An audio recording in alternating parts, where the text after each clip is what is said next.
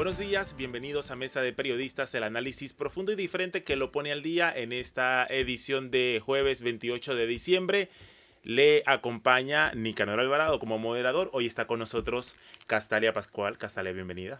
Un gusto acompañarte. Saludos a todos mis amigos de Mesa de Periodistas. Bueno, finalizando el año prácticamente y para mí es un placer compartir estos minutos que vamos a estar hoy y mañana analizando, bueno, los temas que han hecho noticia, pero sobre todo los recuentos y el análisis en materia política, que es uno de los temas en los que nos vamos a concentrar esta mañana. Dicen que uno siempre vuelve donde fue feliz, así que bienvenida a tu casa de vuelta. Solo para recordarles, Fernando Martínez está de vacaciones, ya se reincorpora la próxima semana. Alfonso Grimaldo, su moderador habitual, también se ha tomado unos días y regresará eh, después del año nuevo. Con nosotros hoy, Luis Lucho Duque, candidato a diputado por San Miguelito, por la coalición Vamos. Lucho, bienvenido. No, muchas gracias, Nicanor, muchas gracias, Castalia, por la oportunidad de poder estar aquí. Agradeciéndoles, para mí es un honor eh, poder estar por primera vez en mesa de periodista y aprovechar el momento para mandarles un saludo y felicitaciones a todos los graduandos de las diferentes escuelas, eh, donde también están mandando un mensaje alto y claro de lo que se va a esperar para las elecciones del 2024, que son cambios, que son cambios. Bueno, vamos a ver los temas que tenemos hoy en Mesa de Periodistas. Justamente Analizaremos con Lucho Duque el escenario electoral, primero hacer un balance sobre cómo ha sido este 2023, el año preelectoral y cómo se proyecta el año de la contienda. También tendremos más adelante a otro invitado, Daniel Sobato del Instituto IDEA, con quien analizaremos el escenario democrático en América Latina. Eh, nos recordaba hace, hace algunos minutos Lucho Duque que en el 2024 la, casi la mitad de la población del planeta irá a elecciones. Solo en Latinoamérica serán seis elecciones, entre ellas las de, las de Panamá. Así que se pinta como un año bastante complicado, lo que hace noticia eh, y que hemos venido tratando toda esta semana en Mesa de Periodistas, la discusión sobre el presupuesto de 2024. La Asamblea aprobó ayer en primer debate este presupuesto de 30 mil, poco más de 30 mil millones de dólares. Hoy va a ir a segundo debate, ya entonces le quedaría solamente la jornada de mañana que la Asamblea tendría que sesionar en todo caso, si lo, si lo, pasa hoy en segundo debate para ya darle esa última discusión. Otros temas que están en la agenda también, eh, el salario mínimo, la empresa y los trabajadores no se ponen de acuerdo, tienen posiciones bastante distantes y será el Ministerio de Trabajo el que defina eh, esto y cuándo va a entrar en vigor. Así que bueno, presentados los temas, arrancamos de fondo. Eh, Lucho, te invitamos para hablar sobre exactamente cómo fue el escenario electoral, cómo fue el año 2023, el año preelectoral, y cómo se vislumbra a partir de eso eh, el 2024. ¿Cuáles son tus reflexiones sobre eh, este, esta primera etapa del proceso que vivimos este año? No, sí, primero que todo, gracias Nicanor nuevamente en Castalia por la oportunidad. Yo vengo desde la realidad de querer irme del país a quedarme a luchar para dejar de estar hablando del problema y comenzar a ser parte de la solución. Como bien lo has dicho, mi nombre es Lucho Duque, Duque con K. Quiero claro, soy candidato a diputado por la libre postulación independiente. Hay una diferencia entre lo que es libre postulación independiente, importante que lo tenga claro la ciudadanía. Y además vengo del distrito de San Miguelito, un distrito que tiene mucha gente profesional, olvidado. Y dentro de todo este contexto, vengo de la realidad de lo que viene siendo estudiar el sistema público de educación me gradué como ingeniero, hoy en día tengo maestría en Administración de Negocios de la UTP y soy también un especialista en temas de políticas públicas. Dentro de mi contexto, como lo dije hace un rato, me involucré dentro de la política eh, por ese cansancio, ese hartazgo de lo que viene siendo hablar de la, de la corrupción como tal, de la realidad que me estaba llevando a querer irme de, de, Panamá a quedarme. En, entonces en esa lucha, viendo el tema del 2023, que fue los últimos, y quiero retomar y ponerme en, la, en los tiempos, ¿no? Desde enero a julio estuvimos todavía los candidatos de libre postulación buscando firmas en las calles, en las casas, con la gente, con muchos altibajos, con muchos retos. Sin embargo, dentro de esta realidad que nosotros pudimos vivir, logramos alcanzar el objetivo en julio, donde dentro de la coalición Vamos logramos posicionar alrededor del 95% de los candidatos de la oferta electoral nacional. Eh, y también dentro de San Miguelito poder posicionar a los 15 candidatos una oferta electoral completa, alcanzando todos los estándares en temas de rendición de cuentas, transparencia que nosotros queremos impulsar como candidatos y tal. Y también dentro de este balance del 2023, dentro de esas luchas, eh, éxitos que pudimos alcanzar como candidato de libre postulación, es importante retomar y recordar cómo fueron escogidos en los otros tiempos lo que viene siendo eh, los candidatos de partidos políticos que dentro de todo eh, fueron a sus primarias. Sin embargo, como te comentaba antes de cámara, ah, hubo em, una escogencia de algunos candidatos de a dedo, que está bien, están marcados dentro de sus estatutos, pero que no sean la mayoría. sí, lo que vimos este año justamente fue una fiesta de de candidaturas en partidos políticos. ¿Te acordarás, te acordarás Castalia, cómo hubo esta tensión en el PRD por la cantidad de candidaturas a diputados que se habían reservado y candidaturas a, alcaldías? Y que luego el tema fue al Tribunal Electoral, eh, porque habían cuestionamientos sobre si cumplía o no, incumplía, o, no cumplía con la ley electoral. O sea, lo que vimos también es un, un año preelectoral bastante complicado en el, en el, que había unos juegos y rejuegos por, por garantizarle eh, curules a la gente o candidaturas a la gente. Yo no sé si, si nuestro invitado coincide, pero por ejemplo, ayer alguien me preguntaba que cómo yo veía el panorama político y señalábamos que estábamos ante en las vísperas de un, de un proceso electoral muy atípico, de una campaña electoral muy atípica en donde no se puede definir ganadores ni perdedores aún. Cada apuesta electoral, cada partido político y sus candidatos presidenciales tienen un peso, un peso y un desgaste político en esas apuestas. El, el peso de la decepción de los panameños, de los políticos tradicionales y los partidos políticos y la forma en que han gobernado el país, porque todos han tenido la oportunidad de gobernar, menos las apuestas independientes. Y por otra parte, la lucha de poder dentro de los colectivos que ha marcado una, una, una división que ha hecho daño a los propios colectivos.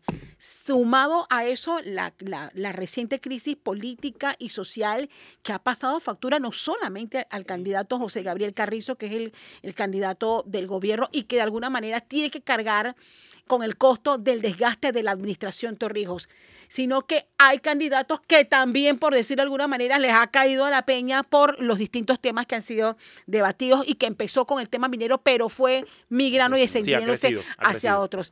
Es decir, en este momento el panameño no puede decir a ah, fulano de tal lleva ventaja o el partido tal lleva ventaja. Y por primera vez, y, les comento lo que la gente, la gente me pregunta, Castalia, ¿por quién debemos votar? Me lo pregunta.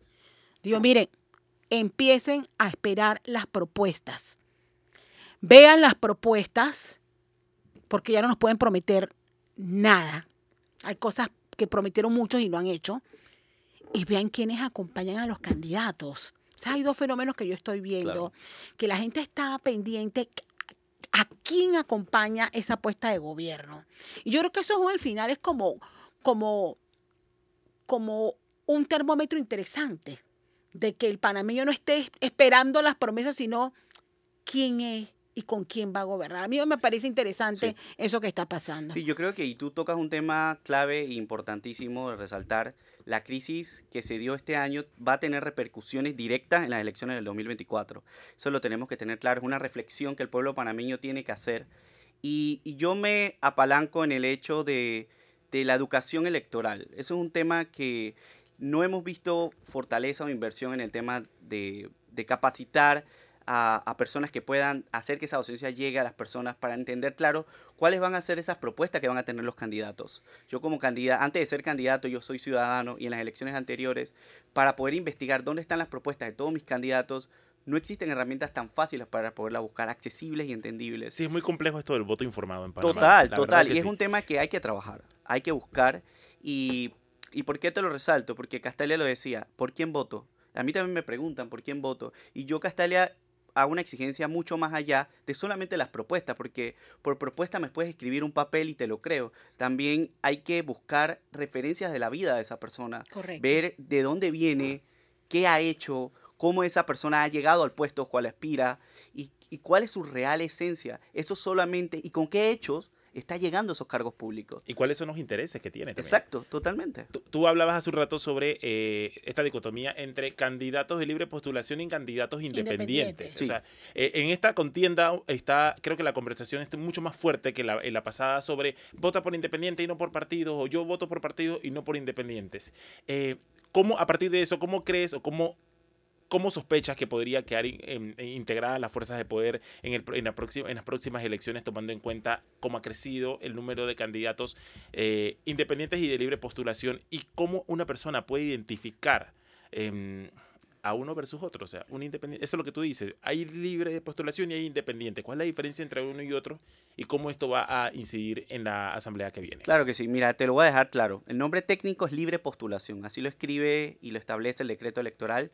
Eh, donde se permite que cualquier persona que esté inscrita o no dentro de un partido político pueda participar de la contienda electoral buscando firma, como fue el proceso que nosotros realizamos. ¿Cómo poder diferenciarlo? Fácilmente, eh, no solamente haciéndole las preguntas, si el candidato pertenece a un partido político, porque ahí podemos hacer esa diferencia rápidamente entre independiente y lo que está en libre postulación. También yo reto y hago un llamado a todos esos candidatos de libre postulación independientes que saquen su certificado en el Tribunal Electoral, donde se establece si está inscrito o no dentro de un partido político, por lo menos para darle un poco de base a la ciudadanía de saber diferenciar quiénes están inscritos y quiénes no. No para satanizar el partido, porque yo soy uno de los que cuando hablo en la calle le digo a la gente, yo no busco satanizar los partidos políticos. Partidos políticos son necesarios dentro del sistema político. Sin embargo, sabemos que hoy en día están como siendo gobernados por partidos políticos que tienen gente mala y están haciendo una mala política. Y ahí hay que diferenciarla. Y por eso es importante que, se, que con hechos podamos hablar. A mí no me gusta mucho el hablar, a mí me gusta con hechos. Y un hecho fácil para poder identificarlo es con eso.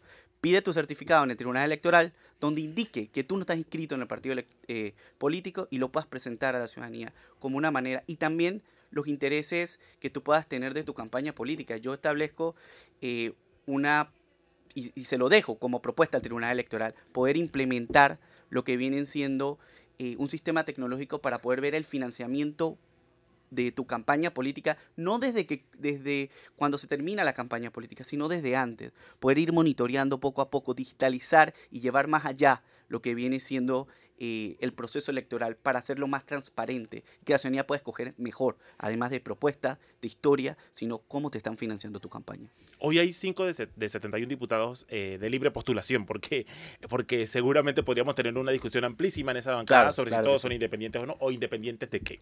Eh, pero a partir de lo que hemos visto ahora, ¿Cuántas curules, eh, movimientos como vamos, pronostican que podrían quedar en manos de movimientos de libre postulación? Porque no solamente estábamos, hay muchos otros. Claro que sí. Mira, yo, te, yo aspiro a que con este, esta crisis que hemos tenido del contrato minero, donde quiero resaltar la gran labor que tuvieron la juventud eh, donde se han alzado su voz y pudimos contagiar al resto de la población para que poder tener este fervor eh, patriótico y también sentido de volver a recuperar que nuestra fuerza viene del pueblo, yo espero que la estimación sea alrededor de unos 20 candidatos a diputados independientes dentro de la Asamblea Nacional de Diputados. Ojalá pueda ser muchos más. En San Miguelito apostamos a que sean muchos más. Muchos nos subestiman, como subestimaron a Juan Diego Vázquez. Nosotros venimos, yo vengo de esa coalición Vamos. Eh, en su momento Juan Diego nos contaba de que lo subestimaban. Asimismo nos subestiman a nosotros. Y hoy en día nosotros estamos haciendo el trabajo que se debe. Una buena política que viene a través de un camino estrecho, más difícil, pero que nos da la tranquilidad de saber que una vez terminemos este contexto, vamos a estar tranquilos porque hicimos las cosas bien. Yo no sé si en base a su experiencia con, con el recorrido que ha empezado a hacer, usted ha podido calibrar algo que, que, me inquieta y si es que la forma de pensar del panameño, de ver la política, ha cambiado, sobre todo cuando vimos estas grandes movilizaciones. Yo decía, sí, la gente empezó por la mina, pero al final todo el mundo sabía que ya se estaba, había movilizaciones y protestas por el descontento general del manejo de la cosa pública. Dicho esto, eh, ¿usted considera que, que ha variado o todavía, mira, voy a poner en, en contexto varias cosas. Ayer abuchearon a un diputado en un acto eh, en una grabación. Y eso se ha hecho viral. Eh, contacté al diputado temprano y le pregunté qué pudo haber pasado allí. Es, obvio, algo pasó por allí, se, se ha montado un escenario bastante, eh, no es usual, no es usual, pero vemos por una parte un abucheo a un, a un candidato, a un actual diputado, pero, otra, pero por otra parte vemos estas grandes fiestas, esta demostración de, poder a través de los regalos y demás, y que la gente acude en más. Entonces son, son dos polos donde yo veo a una gente rechazando a un político, pero, al, pero por, otro por otro lado veo a gente acostumbrada a que llega diciembre y que hay grandes regalos y que se distribuyen jamones y bicicletas y demás. ¿Ha cambiado la gente su forma de pensar y, de ver la política? Mira, te voy a decir, eh, Castalia, dos cosas. Una, con respecto a ese tema que sucedió el día de ayer, yo creo que eso es algo que nosotros hemos perdido el miedo. Se dio en la crisis del contrato minero, ya recuperamos nuestra voz, entendimos que nuestra fuerza viene del pueblo, y la gente lo está comprendiendo y lo está interiorizando. Y por eso se dio eso ayer. En otros países es normal que si tú vas a un restaurante y ves a un político corrupto, te levantes, le hagas bulla y el político se vaya del lugar. Hoy en día lo estamos viendo, si mal no recuerdo, sé que ahora en la mañana también estaba sucediendo algo así con otro con, otro político. con otro político. Y es importante resaltar esa, esa interiorización que está haciendo la ciudadanía panameña, que se va a ver reflejada en 2024. Ahora, ahora bien. Cuando usted llega y toca una puerta, ¿qué le dice la gente? Hay, hay gente que cuando nosotros le hablamos, le decimos que somos candidatos independientes, nos reciben bien. Hay otros que ya están, estamos pagando el precio de esos malos políticos que por años han venido haciendo una mala política y obviamente nos rechazan, nos tiran la puerta, nos dicen un montón de cosas nosotros simplemente nos toca entender, tranquilizarnos, respirar y seguir y entender cuál es el propósito por el cual nos involucramos. Y entender de que eso es el precio del por qué nosotros nos, metimos en esta política. Sabíamos que eso iba a pasar. Y lo segundo que yo te quería traer, Castalia, es, tú me hablabas del tema de, si las personas que van a estos eventos de los políticos tradicionales, donde les regalan cosas y ellos siguen asistiendo, muchos de ellos, yo que he caminado el distrito de San Miguelito, los barrios populares, me, me comentan a mí, nosotros ya entendimos que hoy en día eso ha sido las prácticas que ellos han venido realizando tras años. Sin embargo, nosotros ya no queremos más de lo mismo. La misma gente que tú las ves, eh, que sí, anteriores me han dicho a mí, yo he recibido y voté por 5 dólares. Pero, pero hay una realidad, Nicanor, y, y, también hay una realidad de cosas puntuales que, que enfrenta no solamente Panamá, sino toda América Latina, y lo vamos a analizar más adelante con nuestro invitado, que es cómo se combate ese populismo tradicional y cómo se, cómo, cómo se combate esa, ese poder político eh, casi autoritario que ejercen varios políticos en sus circuitos y un tema más grave que, que aquí siempre lo he manejado con pinza, que es la narcopolítica. Total. O sea, eso, eso es un tema que sabemos existe, pero que se queda simplemente en la denuncia, en los hechos, en los homicidios, en las investigaciones a media, en informes, en, informes muy básicos de situaciones que han empañado en los últimos años a la clase política. Y creo que al, final eso es allí, porque ahí, allí son dos cosas. Uno, cómo le enfrentan candidatos como tú. Y como tú, un montón en varias regiones del país, donde sabe quién tiene el poder y de dónde se financia. Pero calladito, todo el mundo es más bonito y todo, nadie quiere comentar nada. Eso es una realidad durísima. O sea, ¿cómo, cómo, lo ves tú como, como político? ¿No te preocupa que, que más allá del populismo, atacar el financiamiento y la narcopolítica es, es, es, durísimo? Sí, es un, tema, es un tema preocupante para nosotros y más en el distrito en el cual yo vivo, que sabemos que hay muchos temas... Eh, controversiales con los actuales diputados en ese tema de la narcopolítica que se tienen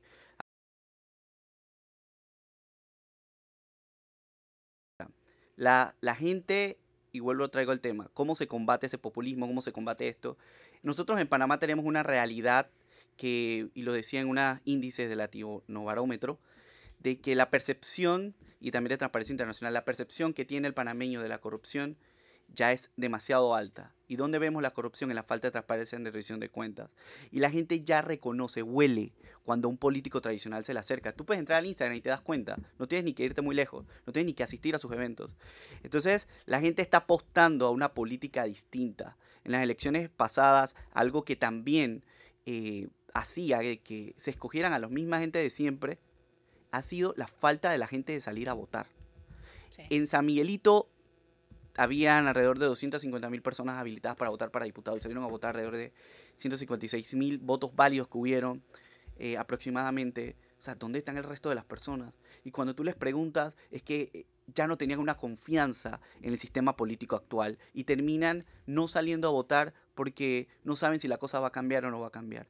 Pero en estas elecciones viene un contexto distinto. Habemos muchas caras nuevas y más que caras nuevas, caras que vienen eh, con hechos diciendo vamos a hacer las cosas bien, vamos a hacer una política distinta, renunciando al fuero penal electoral, presentando una declaración de bienes, conflicto de intereses, eh, teniendo nuestras propuestas, nuestra hoja de vida y comenzando con hechos a demostrar que sí se puede hacer una buena política eso realmente eh, eh, hace una radiografía de cómo funcionan los feudos políticos en este país. Y funcionan tanto en circuitos eh, uninominales muy recónditos del interior del país, donde el diputado es la, ley y es el Dios, como en circuitos plurinominales superurbanos, donde los diputados controlan, controlan a juntas comunales enteras que responden a ellos, son operadores políticos de estos diputados.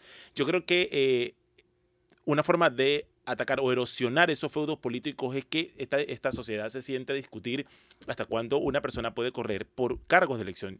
Yo no soy una persona que está opuesta a la reelección porque creo que eh, eso eh, es una definición muy cuadrada de la realidad. Hay gente que tendría, tendría que debería ir a la reelección y debería competir y porque está incidiendo o está generando políticas públicas o está ayudando a construir debate que es necesario, pero tendríamos que discutir hasta cuándo eso puede ocurrir, porque inevitablemente lo que tenemos allí es gente que sea anquilosa, o sea, veamos el caso de un representante de corregimiento sino, de, de Caledonia, que si no es por un fallo de la Corte Suprema de Justicia que no admite un recurso de casación, esa es la única manera en la que se le tienen 25 años de ejercicio en la Junta Comunal, una Junta Comunal además a la que agravió con una lesión de más de 500 mil dólares. O sea, es decir, si no fuera por un fallo, seguiría allí. Entonces, pero y, pregúntate, o sea, ¿hasta cuándo? ¿Y, ¿Y, cómo? ¿Y cómo esa construcción de ese feudo impide que, que pueda haber renovación, que pueda haber otras discusiones en ese barrio, en ese circuito, en ese, en ese municipio? Eso por un lado. Y por el otro lado, el tema de la narcopolítica pareciera que, que fueran políticos que van al narco. Yo creo que es al revés. O sea, narcos que buscan la política como una forma de generarse un escudo y es donde la institucionalidad eh, la justicia tiene que avanzar. O sea, tendremos que discutir también si queremos seguir con este sistema en el que los diputados lo juzga la Corte Suprema de Justicia. O sea, debería ir al sistema ordinario. No, o sea, uno entiende que el presidente de la República tenga un sistema de, de, judicialización express, o diferente, más bien, digamos, no express, diferente, tomando en cuenta el cargo, pero los diputados son 71, no actúan por sí, mismos, es un, un cuerpo colegiado. ¿Tú piensas, Nicanor, que, que, que va a haber cambios? Porque siento que esta, estas próximas elecciones, independientemente de quién gane la presidencia de la República, o sea, la Asamblea Nacional, lo que vaya a ocurrir en la Asamblea Nacional y lo que y los panameños escojan para llenar esas curules va a ser vital para cambiar eso que tú dices. Pareciera que la gente se cansó pareciera que hay un hartazgo y que la gente estaría dispuesta, ¿sabe qué? Me la voy a rifar dándole el voto a alguien nuevo, aunque después me decepcione. Porque muchos han decepcionado, llegaron muchos nuevos. Yo recuerdo que como espacio periodístico nosotros en la última contienda le dimos espacio a gente nueva y muchos están allí haciendo su trabajo, pero otros llegaron y no hicieron absolutamente nada. Se dejaron absorber por el, por el sistema. Yo no sé, o sea, va a depender, la gente tiene que tener claro de nada vale todo lo que ha pasado, ese, este denominado despertar que describen politólogos y sociólogos, si al final vamos a llevar a la misma gente a la asamblea. Y no hablo de mi caras, de figura, sino el mismo comportamiento, las mismas acciones y el mismo, la misma actitud para, para, manejar. Tú has planteado algo y ya para eh, ir, ir concluyendo este bloque, porque tenemos al, próximo invitado eh, en espera. Yo creo que el próximo gobierno va a ser más complejo, no solamente por los temas que va a tener que tocar, va a tener que tocar, o sea, como la caja de seguro social, eh, la, la, reforma a la constitución, la o sea, la reconstrucción de la, de la economía nacional, sino también porque yo no creo que vaya a pasar lo que vimos en estas elecciones que tuvimos a un presidente de un gobierno, de un partido y a una asamblea em, eminentemente, o sea, una, un oficialismo eh, aplanador. Yo creo que la próxima asamblea va a, ser, va a tener bloques mucho más eh, parejos y no va a haber una mayoría absolutamente clara, tal vez sí haya una mayoría numérica, pero que tendrá que negociar con otras, otros, otros, otros bloques, lo que hará, igual que está pasando en muchos de los países de la región, hará que el gobierno tenga que ir a negociar con esa asamblea. Aunque bueno, en la práctica, aunque este gobierno es de la, la, asamblea es eminentemente PRD y un gobierno PRD ha obligado al gobierno PRD a tener que ir a tocar a negociar con el señor feudal o el señor que tiene dos feudos en este país, el feudo de Bocas del Toro y el feudo de la Asamblea Nacional. Entonces, bueno, aun cuando ya está pasando en este, en este, en este periodo constitucional, por los elementos que ya sabemos, yo creo que la próxima, el próximo gobierno va a tenerla un poco más compleja en ese sentido y habrá que ver cómo va a querer, cómo va a hacer para llevar adelante esas reformas que están planteando todos los candidatos, el que gane, cómo la va a poder lograr con la Asamblea Nacional. Ah, para cerrar entonces, te quisiera pedir una reflexión sobre lo que, a partir de lo que hemos visto en este año preelectoral, ¿cómo crees eh, que va a ser la contienda y cómo crees que va a ser la relación entre el, próximo Ejecutivo y la próxima Asamblea? Yo quisiera comenzar eh, mandando un mensaje alto y claro, porque mucha gente me lo pregunta en la calle. Estoy preocupado porque no sé por qué presidente voy a votar. Uno, el presidente no es el dueño del país. Somos, hay tres órganos del Estado, aunque utópicamente se hable de que no hay separación de poderes. Una de las recomendaciones de Transparencia Internacional es fortalecer esas reglas que se necesitan para poder fiscalizar entre un órgano y el otro. Para eso necesitamos una buena Asamblea Nacional de diputados independientes que realmente no estén amarrados a ningún poder que los pueda controlar en las tomas de decisiones y que se puedan comenzar esas reformas fuertes, porque ya tenemos una ciudadanía que está empoderada, que tiene ese sentir patriótico, todavía no terminan de quitar las banderas de su casa y de los carros, que sé que nos van a acompañar si tenemos una buena asamblea independiente, unos buenos gobiernos locales, alcaldes y representantes que vuelvan, revuelvan esa esperanza. 2024 va a marcar un hito, un antes y un después, pero eso va a depender del votante. Eso va a depender de estas personas que hoy en día tienen la responsabilidad en sus manos. El Estado, una empresa muy grande que sirve a la población panameña. Pero si queremos que la empresa comience a trabajar y mejorar, conseguir mejores ingresos, comenzar a actuar en los proyectos de políticas públicas correctamente en la parte de evaluación y ver si las políticas públicas están dando los efectos o no, necesitamos gente competente dentro de estos cargos de elección popular. Y por eso es que hay una buena oferta electoral. Le pido a, los, a, todas las personas, a los votantes, especialmente a los de San Miguelito, que investiguen y que puedan ver la trayectoria de cada uno de los políticos que se están postulando, vuelvo y resalto, no solamente propuestas, sino que veamos la vida y también veamos las acciones que están haciendo hoy en día nosotros como candidatos para hacer las cosas distintas. Bueno, ya no queda tiempo para más en este bloque. Me hubiese eh, eh, encantado poner sobre la mesa eso usted que hablaba sobre dicotomía, partidos políticos independientes eh, o libre postulación y cómo yo creo que inevitablemente vamos, tendrá que cursar el camino a convertirse en un partido político porque si no, ¿cómo va a lograr generar cohesión entre los candidatos que, que ganen una curul? Vamos a la primera pausa. Esto es Mesa de Periodistas, el análisis profundo y diferente que lo pone al día. Venimos. Estamos de vuelta con Mesa de Periodistas, el análisis profundo y diferente que lo pone el día. Le recuerdo, nos acompaña en esta edición Castalia Pascual. Castalia, hemos hecho un análisis eh, con el candidato Luis Lucho Duque sobre el escenario preelectoral y cómo se pintan las elecciones de cara al 2024. Interesante el planteamiento de este candidato por la libre postulación, hablando sobre todo, contando su experiencia de los desafíos que ha tenido en esa primera etapa, no solamente la recolección de firmas para poder postularse, sino también la experiencia que ya empieza a vivir en el recorrido por la búsqueda de esos votos en un, en un distrito tan controversial y tan controlado por los partidos políticos tradicionales como es el distrito de San Miguelito. Y sí, enfrentarse al poder político tradicional, enfrentarse a un esquema de, de populismo y de autoridad de quienes hoy, hoy tienen esas posiciones en, en los gobiernos, pues es, una tarea dura, pero, pero no imposible, señalaba nuestro, nuestro invitado que sí siente que, que el panameño está viendo las cosas de otra, desde otra perspectiva y que él siente que el panameño sí ha despertado y pareciera que estuviese aplicando esa, esa premisa del voto pensado, del voto analizado, el saber si realmente me conviene o no votar por, por, esa apuesta electoral. Pero yo creo que la gente también naufraga todavía entre el voto pensado y el voto de hartazgo. O sea, también hay mucha molestia, lo vimos, tú narrabas, contabas lo que pasó ayer con el diputado Héctor Brands en, en, una, en una, grabación, en el Instituto Nacional y de otro candidato. y de otra situación que se está dando hoy, que, nos están reportando hoy. Hay mucha molestia y eso también se percibe. así como también hay, hay, hay apoyos muy fuertes, o sea, recordemos que estos diputados o algunos políticos granjean este, este, este apoyo por muchísimo tiempo. Es decir, hacen un trabajo de, voy a, y voy a ponerle una comilla de cariño para, para garantizar ese electorado. O sea, hay operadores políticos. es como una pirámide en, en, esos circuitos, en esos barrios, en esos corregimientos que le garantizan el voto de toda una calle, de toda una cuadra, de toda una familia Entonces ese es un tema de ellos hacen sus números y entienden... Eh, y esos números les permiten navegar en, una, en cierta impunidad política, ¿no? Pero bueno, tenemos eh, en un momento vamos a tener a, nuestro siguiente invitado, Daniel Sobato, del, Instituto IDEA, para analizar el escenario eh, electoral democrático en América Latina. Es un escenario, en América Latina no, en todo el continente. Eh, porque hay seis países que van a elecciones el próximo año, entre ellos Estados Unidos, unas elecciones que podrían marcar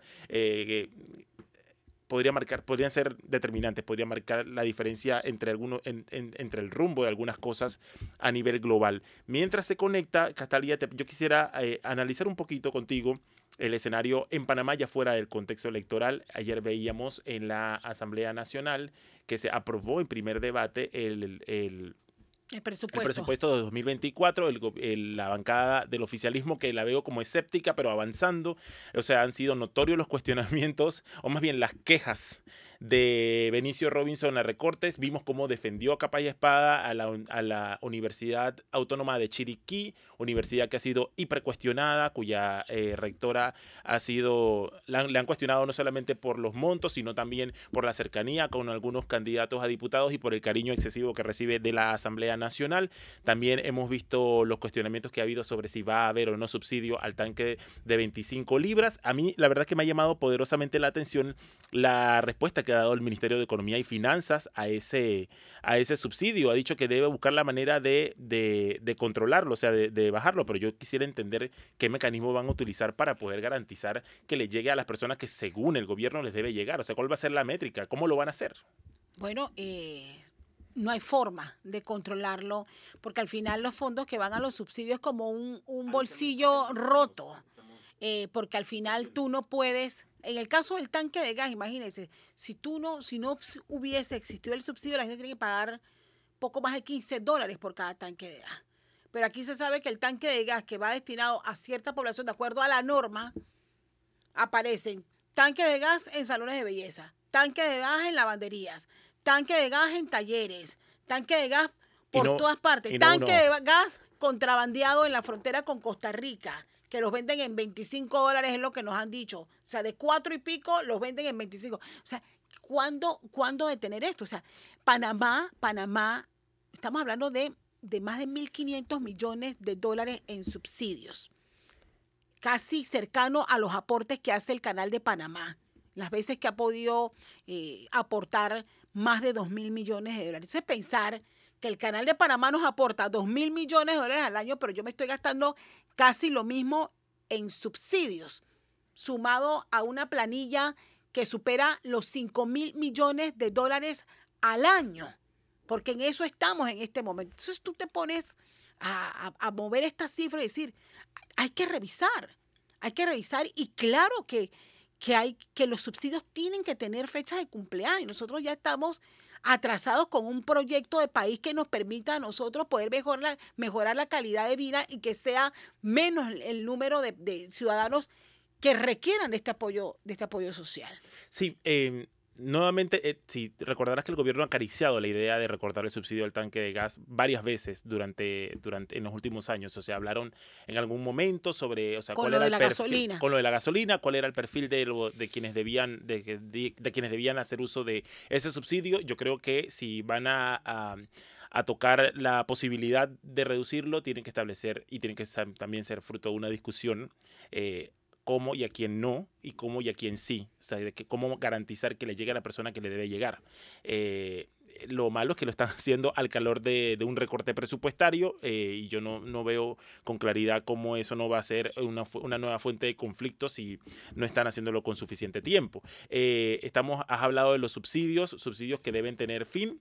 Eh, que deben tener fin. Ojalá y algunos ya sean revisados, eh, que, sean, que la revisión de esos subsidios sea fruto nuevamente de un diálogo con la nación, pero también hay que contextualizarlo en un, asunto mayor que, que nos decía ayer, por ejemplo, Rodrigo Noriega, que no solamente son los subsidios a la población, sino los subsidios a la, a la gran empresa. O sea, eh, Debemos tener una nueva política fiscal, una nueva política de subsidios que eh, lo focalice, que garantice que ese subsidio eh, no solamente revierta a la nación en sentido de más ingresos, sino también revierta mejor, en una mejor calidad de vida para quienes lo reciben.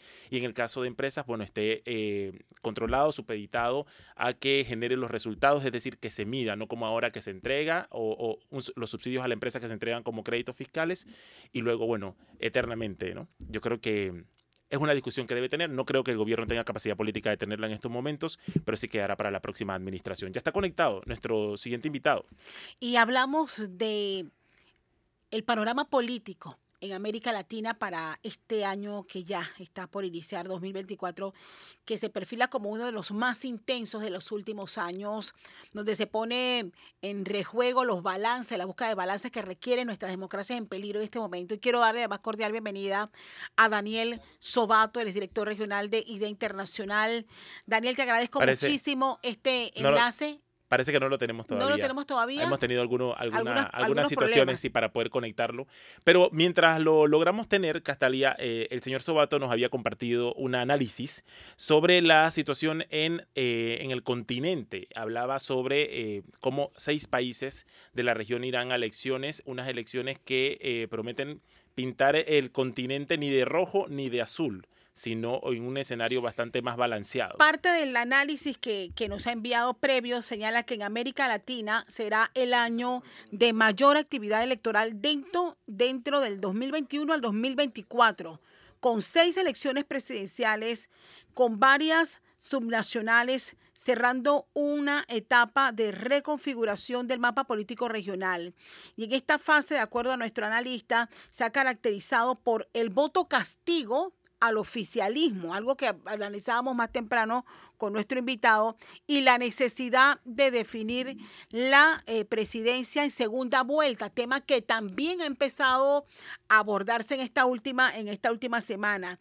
La reversión de los resultados, gobiernos fragmentados, coaliciones inestables y la emergencia de candidatos populistas, que es otra gran amenaza a nuestras democracias cuando simplemente aparecen candidatos que se convierten en ídolos, en dioses, haciendo cosas muy puntuales y cambios drásticos que convencen al electorado de que ese es el camino, pero sin embargo no se dan cuenta en la delgada línea que está entre ese eh, populismo y el autoritarismo. Eh, simplemente no me importa cómo lo hace, lo que me importa es que resuelva el problema. Esos son dos, síntomas muy, muy puntuales que estamos viendo en América Latina y tú preguntabas también si el caso Milei en Argentina era un voto castigo o era un voto de, hartazgo. Y realmente em, eh, algunos analistas señalan que fue un voto de hartazgo. Y decíamos, acá en buen parameño, al final deberíamos eh, plantearlo como, no me importa me la voy a rifar con este. Voy a apostar a este porque ya el resto estoy harto, no han cumplido. En el caso puntual de, de Panamá, todos los partidos políticos han tenido la, oportunidad de gobernar y la gente pareciera que estuviera expectante a buscar nuevas apuestas. Bueno, pero nos gustaría que nuestro invitado que ya está con nosotros no pudiera, nos pudiera hacer esa mirada, ese análisis sobre qué está pasando en nuestro continente y cómo se vislumbra el proceso, los procesos electorales a los que serán sometidos algunos de los países, entre ellos Panamá. Buenos días. Bienvenido, Daniel. Muy buenos días, Castalia, Nicanor. Disculpen los problemas técnicos, deben ser las situaciones de alto voltaje que está viviendo la Argentina en este momento que nos ha impedido conectarnos con facilidad. Así que muchísimas gracias por esta invitación y por el gusto de estar conversando con ustedes y con su audiencia. ¿Cómo calificaríamos el, cómo va a ser el panorama político para América Latina en el 2024? Bueno, entramos a un año nuevamente muy complejo. Cabe recordar, Castalia, que América Latina viene no teniendo descanso desde el año 2019. Recordemos que en el segundo semestre de ese año hubo muchas protestas eh, en varios países de América Latina. Quizás una de las más significativas fueron los estallidos, uno en Chile y otro en Colombia, pero hubo varios otros. Después en el 2020 vino la pandemia, en el 2021 vino una suerte de respiro, en el 2022 de nuevo problemas a nivel global y regional con el tema de la invasión de Rusia a Ucrania y obviamente este 2023 ha sido tremendamente complejo, tanto a nivel global, a la guerra de Ucrania se le ha agregado otro conflicto muy, muy eh, complicado desde el punto de vista geopolítico, como es la guerra de Israel en Gaza contra Hamas. Y obviamente para la región también ha sido un año muy duro. Hemos tenido este año que estamos cerrando cuatro elecciones. En tres de ellas hubo sorpresa. Hubo sorpresa en Guatemala con la victoria de Bernardo Arevalo. Vamos a ver si logra asumir el 14 de enero del 2024. Yo creo que sí, pero va a tener un desafío muy grande por delante. Hubo sorpresa en la elección de Daniel Novoa en Ecuador por una campaña que con el asesinato de Fernando Villavicencio cambió totalmente el ritmo y el, y, el, y el contenido de esa campaña que le permitió a un outsider prácticamente como Daniel, desconocido como Daniel Novoa, irrumpir y ganar en segunda vuelta.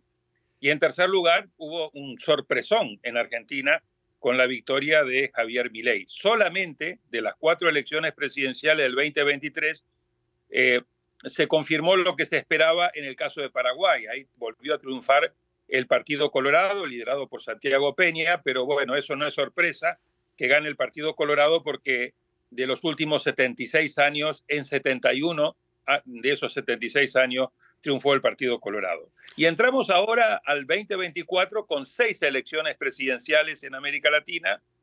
Va a arrancar el 4 de febrero El Salvador, luego va a seguir el 5 de mayo Panamá, luego tenemos a República Dominicana también en mayo, el 19 de mayo, de ahí saltamos al 2 de junio en México.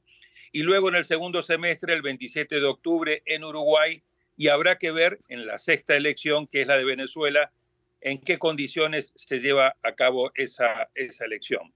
Incluso estas seis elecciones presidenciales es la agenda, la maratón electoral más intensa dentro del super ciclo electoral que vive América Latina desde el año 2021 a la fecha, coincide con un tsunami electoral a nivel global. El año 2024 va a ser el año de mayor cantidad de elecciones en alrededor de 70 países vamos a tener unas 80 elecciones entre presidenciales, legislativas, subnacionales, con lo cual va a ser el año de mayor intensidad electoral de toda la historia de la humanidad. Así el, que, el planeta va a las urnas. Eh, Daniel, ¿qué, ¿qué, cosas puntuales han notado en estas, en estos en estas elecciones y lo que bien describes como este superciclo electoral en cuanto al comportamiento de los ciudadanos. ¿La gente está acudiendo a las urnas o hay apatía? O sea, ¿cuál es el nivel de participación? Si se mantiene igual, si eso ha disminuido si eso va a depender de cada, de cada país. En promedio regional, el nivel de participación en las elecciones presidenciales ha tenido una leve disminución, no ha sido muy significativa, eh, o sea que el problema no está ahí en términos de promedio regional. En algunos países sí ha habido una mayor caída en la participación electoral, mientras que en otros se ha ido manteniendo. Entonces esto depende mucho de país en país, pero el promedio regional ha logrado mantener un nivel de participación. En muchos países, porque el voto es obligatorio, y en muchos países porque además de ser el voto obligatorio hay sanciones económicas si uno no va a las urnas. Pero el tema no está ahí, el tema de las principales tendencias que hemos visto en los primeros tres años del superciclo electoral, es decir, 2021, 22 y 23, es un fuerte voto de castigo a los oficialismos. De las últimas 19 elecciones, en 17 de esas 19 elecciones perdió el partido que estaba en el gobierno, con independencia de su color político. Y eso obedece prácticamente a una eh, razón, que es que hay un desgaste muy acelerado en la mayoría de los países de los presidentes que están gobernando. Sí. Únicos dos casos donde no hubo voto de castigo fue en la farsa electoral de Nicaragua, porque obviamente la dictadura no podía perder porque puso preso a todos los opositores, y en el caso que les mencionaba Paraguay. Esa es una de las tendencias más importantes que hemos visto, que vamos a ver hasta qué punto continúa en el 2024, porque yo creo que en el 2024 esta fuerte tendencia de voto castigo va a disminuir. La segunda, ahí donde hay segunda vuelta, Panamá no tiene segunda vuelta, yo creo que ese es un tema que vale la pena evaluarlo en su momento con una reforma constitucional. El otro día el magistrado Valdés puso sobre la mesa el tema de hasta qué punto conviene o no a Panamá ir a, un sistema de segunda vuelta. Pero ahí donde hubo segunda vuelta, en todas las elecciones de este superciclo fue necesario definir la presidencia yendo a una segunda vuelta y en varios de esos casos hubo reversión de resultado, es decir, que el que había ganado en la primera vuelta después perdió en la segunda vuelta. Eso ocurrió, por ejemplo, con Boris en Chile, ocurrió con el caso de Novoa en Ecuador, eh, ocurrió en el caso de Milei en Argentina y varios casos más. Señor Sobat, usted ha dicho, eh, ha, mencionado los tres casos sorpresivos en el 2023, el caso de eh, Bernardo Arevalo, de Javier Milei y de Novoa. Tomando en cuenta que tenemos seis elecciones el próximo año en la región, ¿usted cree que eh, va a ser, vamos a repetir estos escenarios de sorpresas electorales o las cosas están bastante ya cantadas en la región? O sea, pensando, México eh, lidera la candidata, la ex, la ex jefa de gobierno de la Ciudad de México de, de, Morena. El caso, vamos, vemos Venezuela, vemos Panamá, vemos República Dominicana, donde lidera eh, las encuestas las lidera el gobierno. ¿Vamos a encontrarnos con sorpresas nuevamente o estamos en un escenario donde, donde todo está cantado? Bueno, eso depende país por país, eh, Número uno, en, El Salvador, eh, la reelección de Bukele, que es inconstitucional, está garantizada. No veo a Bukele perdiendo y está garantizada por un voto muy mayoritario. Yo, eh, en mi opinión, Bukele gana la presidencia, eh, va a ser reelecto, vuelvo a decir, de manera inconstitucional en primera vuelta. Después, en Panamá, creo que vamos a tener un voto de castigo al oficialismo y todavía no está claro cómo se va a definir, porque quien va liderando las encuestas, de momento, de las que yo leí, es el expresidente Martinelli. Y yo no estoy muy seguro de que el presidente Martinelli vaya a estar en condiciones de poder competir, porque en mi opinión creo que va a haber un fallo que le va eh, de la Corte Suprema que está pendiente, que de salir, de rechazarse ese recurso de casación, va a impedirle poder eh, participar y poder competir. Así que en ese caso yo creo que habrá que ver cómo se reacomoda eh, eh, la intención de voto si es que el, el, expresidente Martinelli no puede participar, que me parece a mí va a ser el escenario más, más, más factible que vamos a ver. En el tercer caso, en el República Dominicana, el presidente actual, Abinader, va liderando en las encuestas, lleva una ventaja eh, importante, pero no definitiva. Y ahí lo importante para Binader es tratar de ganar en primera vuelta, porque si no, en segunda vuelta se va a unir el Partido de Fuerza del Pueblo del expresidente Leonel Fernández con el PLD.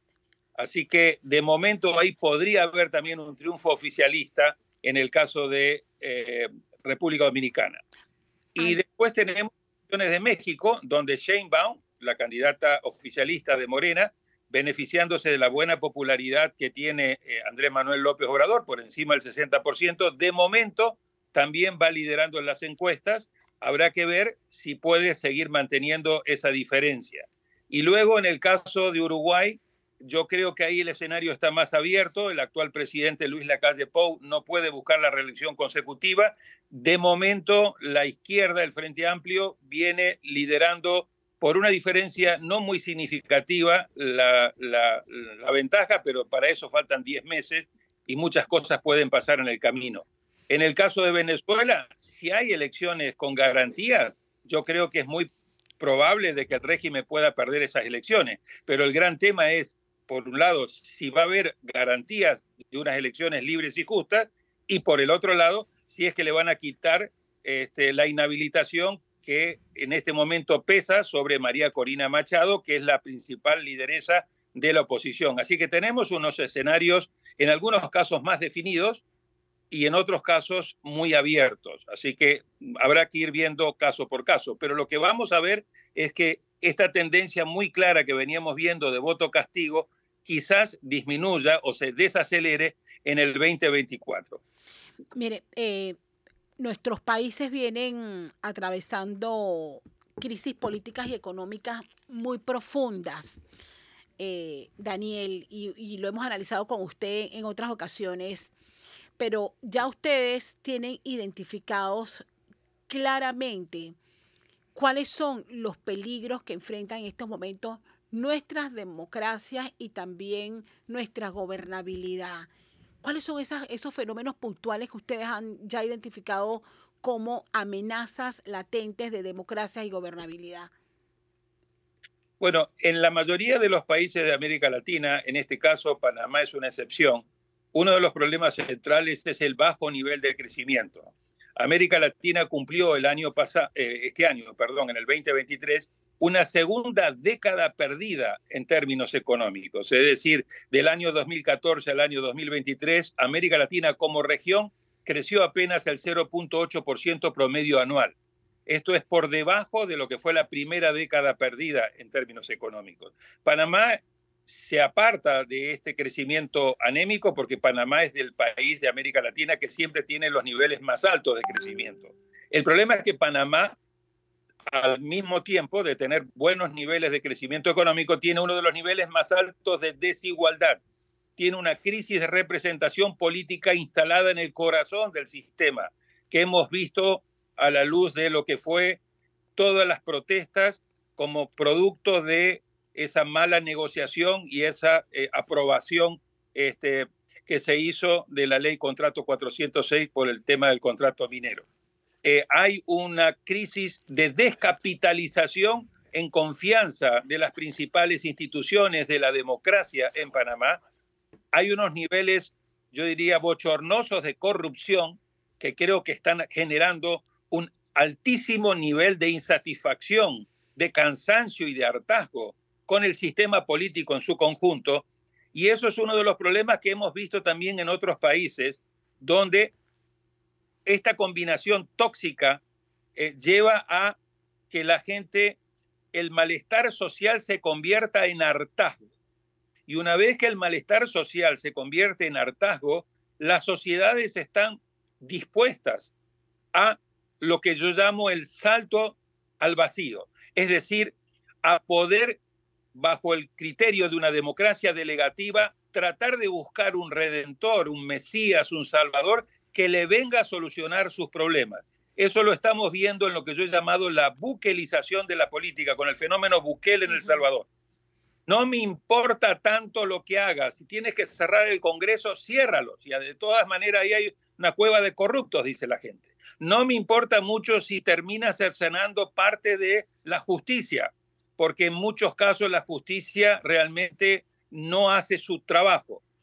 Lo que yo quiero es que me des resultados para eh, una encuesta de Latino Barómetro promedio regional para el 2023, 54% de las y los latinoamericanos dicen, no me importaría vivir en un, en un régimen que no sea democrático siempre y cuando me dé resultados. En el caso de Bukele le está dando resultados a través de garantizarle su principal problema de esa sociedad, que era la angustia frente a la delincuencia, las maras y al crimen organizado. Bueno, es una cuestión transaccional yo te doy parte de mi libertad, no me importa si violas parte de los derechos humanos, no me importa si debilitas el Estado de Derecho, siempre y cuando me des resultados. Y si me das resultados, yo te sigo apoyando. Una suerte de democracia delegativa que yo he llamado el modelo de la buquelización, que consiste en cómo desmantelar una democracia con apoyo popular. Y ese me parece que es un fenómeno que está latente en varios de los países de América Latina y si muchos de los gobiernos actuales no tienen la capacidad de dar resultados, podemos entrar en este terreno de la buquelización de la política sin duda que ese proceso de bucalización de la política tendrá consecuencias en las sociedades donde, en donde se instala y la veremos mucho más adelante. ¿no? Eh, usted ha hecho también un diagnóstico demoledor sobre la democracia panameña, sobre cómo está instalada esta desconfianza y este hartazgo en el corazón de la democracia y la apatía o la rabia que sienten los ciudadanos hacia las formas, hacia los, a, los, a los poderes del Estado. Yo quiero girar un poquito la conversación. Usted hablaba hace un rato sobre las segundas vueltas y bueno, y cómo eh, ha resurgido la conversación en Panamá después de declaraciones de, uno de los magistrados del Tribunal Electoral. En los países donde ha habido segunda vuelta y que se ha tenido que recurrir a ella para definir al candidato presidencial, eh, esos candidatos presidenciales han, al final han, logrado tener más legitimidad y esa legitimidad se, ha traducido en que han podido avanzar con sus agendas de transformación, las transformaciones prometidas y eso se ha traducido también en que la gente... Eh, eh ha mejorado la calidad de vida, es decir, contra la realidad. El argumento de que la segunda vuelta electoral le da más legitimidad al presidente de la República, al gobierno que, gane y que eso en teoría debe incidir en una mejora de la calidad de, de la vida de la gente, ¿es cierto? ¿Lo hemos visto en la práctica? Nicanor, antes de ir a la segunda vuelta, déjeme decirle que mi diagnóstico no es un diagnóstico inventado, es un diagnóstico basado en las, lo que las panameñas y los panameños responden en las encuestas que se hacen en Panamá sobre sistema político, credibilidad en las instituciones, eh, temas de corrupción, eh, debilidad del Estado de Derecho, etcétera, etcétera. O sea, eh, datos, en algunos casos duros, como son los niveles de crecimiento económico, de desigualdad, de informalidad en el sector laboral y por el otro lado, datos de opinión de las encuestas. Yo creo que todo eso quedó muy bien demostrado en este hartazgo que se expresó en las calles calientes que Panamá vivió de una manera sorpresiva. O sea, no, no registramos en América Latina una sociedad tan pacífica, tan, tan bondadosa, tan alegre como la panameña que en un momento determinado trazó una raya roja y dijo basta, salió a la calle y logró a través de su movilización ciudadana, que es una expresión de una democracia que está viva desde el punto de vista de la ciudadanía y que está muy afectada desde el punto de vista de su institucionalidad. Yo creo que este es un elemento que hay que tomar en cuenta cuando uno hace el balance de la calidad de la democracia en Panamá la, democracia en Panamá no está enferma en todas sus dimensiones. La democracia en Panamá está muy viva en el aspecto de su ciudadanía, que es uno de los elementos más importantes. Es la sangre que lleva el oxígeno a una democracia, donde esa sangre con ese oxígeno tiene que aprovechar estas elecciones que vienen para renovarse, es precisamente cómo elige mejor para que sus representantes realmente lo representen a ellos, a los ciudadanos, piensen en su beneficio y no en sus negocios privados ni en el clientelismo. Entonces yo creo que eso es un elemento muy importante a tomar en cuenta. Yendo ahora a la segunda vuelta. La segunda vuelta busca precisamente cómo darle mayor legitimidad a un presidente en un sistema presidencial o en un sistema semipresidencial. Es un modelo de la segunda vuelta copiado mal copiado de la Quinta República Francesa. ¿Por qué mal copiado? Porque en América Latina únicamente hay segunda vuelta para los presidentes. El Congreso queda integrado en todos los países de América Latina, salvo Haití, que no lo pongo en el, en el análisis, el Congreso queda integrado en primera vuelta. Y ese es un primer problema, porque si vos estás necesitando cada vez más definir la presidencia en segunda vuelta, pero tu Congreso queda integrado en la primera vuelta, la mayoría de esos presidentes que son electos en América Latina en los últimos años llegan a la presidencia sin contar con mayoría propia en el Congreso. Eso por un lado está bien porque el Congreso puede hacer un mayor nivel de fiscalización, pero también presenta desafíos enormes en materia de gobernabilidad. Segundo, el, balotaje, si se regulase bien, le daría una mayor legitimidad al presidente pero no es una bala de plata. ¿Por qué?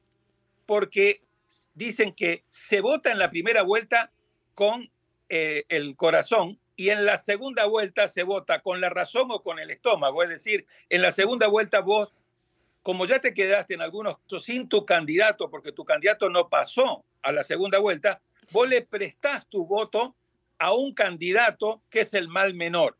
En muchos casos votás en contra de otro candidato. Es decir, para que el otro candidato no llegue, yo le presto a, voto a un candidato que no era el mío, pero que lo considero el mal menor. El problema es que si ese presidente no hace bien las cosas rápidamente, comienza a perder su legitimidad de manera acelerada. Y te doy ejemplos. De los seis presidentes que fueron electos en América del Sur en el 2021, 22 y 23, son Castillo, en segunda vuelta. No llegó a los dos años. Por torpeza y porque a su vez, eh, por esa torpeza también le hicieron la vida imposible. Eh, Lazo no llegó a los dos años y medio. Tuvo que acudir a la muerte cruzada eh, para poder sobrevivir un tiempito y ahora este, ya tenemos a Lazo para que cumpla el periodo que Lazo eh, tenemos a Novoa, perdón, para que cumpla el periodo que Lazo no pudo cumplir. Tenemos a Boric, que nos lleva dos años y ya tiene una impopularidad por encima del 60, con una popularidad del 30%. Tenemos a Petro en Colombia, con una impopularidad por encima del 60, con una popularidad cercana al 30%. El único que de momento está navegando más o menos bien es Lula. ¿Por qué? Porque la economía le está funcionando bien y además porque Lula tiene una gran experiencia en el manejo. Fue presidente dos veces anteriores. El otro candidato es Santiago Peña en un sistema no de segunda vuelta y en un contexto muy particular como es Paraguay y el Partido Colorado. Eso quiere decir que la... Sí. la segunda vuelta tiene ventajas, pero no es una bala de plata que te va a garantizar y te va a resolver todos los problemas de gobernabilidad. Y esto es uno de los elementos muy importantes que siempre tenemos que tener en cuenta. Y cuando yo hablo de reformas electorales, siempre acudo al mismo ejemplo, que son mis pastillitas del colesterol. Las reformas electorales tienen aspectos positivos, en mi caso la pastillita me baja el colesterol, pero tienen efectos no deseados o perversos. Es decir, si no me controlo bien me puede afectar el hígado, por ejemplo. En materia política, si no lo manejas bien junto con otras medidas, terminás teniendo problemas. Entonces, yo estoy a favor de una segunda vuelta, pero no, no, no la veamos como una bala de plata, porque no es una bala de plata ni te va a resolver todos los problemas. Muchas gracias a Daniel Sobato por acompañarnos en Mesa de Periodistas, a hacer esta mirada sobre Latinoamérica y el caso de Panamá. Vamos a nuestra segunda pausa, volvemos en minutos con el análisis profundo y diferente que te pone al día. Estamos de vuelta con Mesa de Periodistas ya en la recta final de esta edición de jueves 28 de diciembre, Día de los Inocentes. Además, Castalia. Y en el Día de los Inocentes, la Asamblea va a aprobar en segundo debate el presupuesto de la Nación para el, el inocente mariposa hubiese sido que lo rechaza. Imagínate. Y que nos quedamos con, el, con los 27 mil millones de, de este año que está por terminar. Pero no, se va a aprobar, todo indica que van a aprobar, les, les comparto nuevamente la cifra, 30 mil millones. 30.690 millones, millones de dólares. Casi 30.700 millones, más como dice siempre Alfonso, todo lo que le vayan agregando en el año, que es la trampa del presupuesto, no todas estas modificaciones que se van haciendo. Hace poco, de hecho, el Ejecutivo anunció que se había logrado un crédito para poder pagarle a bancos al 47% de la deuda que se tenía sobre intereses preferenciales. Los bancos llevan mucho tiempo esperando que les paguen. Estamos pendientes del inicio de esa sesión en el Pleno de la Asamblea hoy a las 11 de la mañana. Bueno, no queda tiempo para más. Gracias por acompañarnos en esta edición. En nombre de Castalia Pascual. Gracias, como siempre, por la sintonía. Nos esperamos mañana a las 8 en punto aquí en Mesa de Periodistas. El análisis profundo y diferente que lo pone el día. Que pase buen jueves.